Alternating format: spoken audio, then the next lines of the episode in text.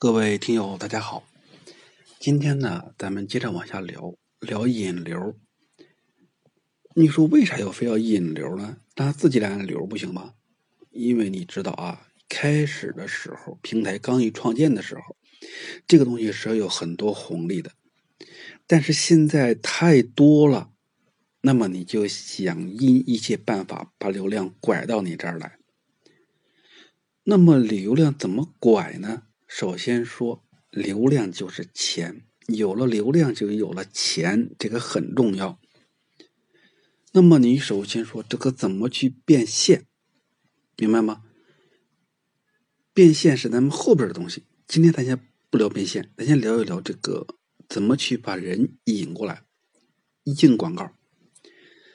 那硬广告呢，虽然说有点硬，但是说也是最直白的一种方式。比如说你这个衣服啊。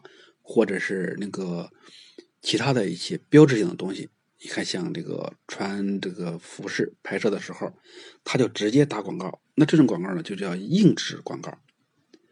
再有一个，就视频的标题扣中热词，标题起的时候呢，一定要踩词，它和网站那个里边是一样的。因为这个系统怎么知道你这个视频是哪一种的？这个标题，它也会起到很关键的作用，它会踩中热词。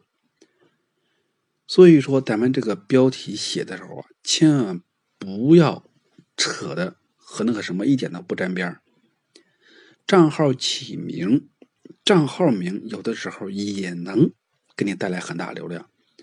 这个我在前边讲那个网站的时候和讲公众号的时候。都聊过这个话题，为什么说有一个公众号，他就不需要推广，他就每天自然来粉丝？有些人使劲推，他也没粉丝，和这个是一样。比如说你这个公众号也好，这个抖音号也好，快手号也好，你比较腐，你比如说美食类的，你就起一个美食的名，或者叫美食俩字儿。用户一般搜的时候，他搜美食，账号中就有你，你想想，你就会增加很大的一个曝光率、曝光的机会。如果说你名字起的云里雾里，和真美食俩字完全不相干，那么你在搜索结果中就很可能出现不了了。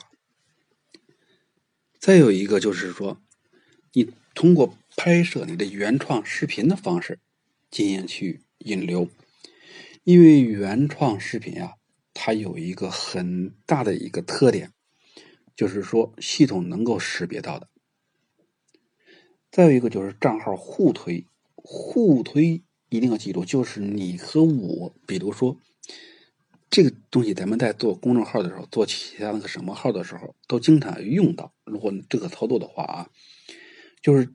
有一个这样的一个团也好，或者一个组织也好，咱们那个互号之间呢，互相的串联起来，互相去踩空间，互相的呢去打卡，互相的去点赞、去转发。你这样操作，系统它是有的时候是看不出来的，因为大家这个交叉度有的时候可能会很低。那么你如果说你有这个。如果你要是前期呢，也可以采用自己和自己来，就注册小号的方式。但是注册小号一定要记住啊，就是你这个设备一定要、一定要、一定要严严格控制。还有网，你不要弄来以后上来你就拿一个手机注册十个号，换着号登，那是很危险、很危险、很危险的。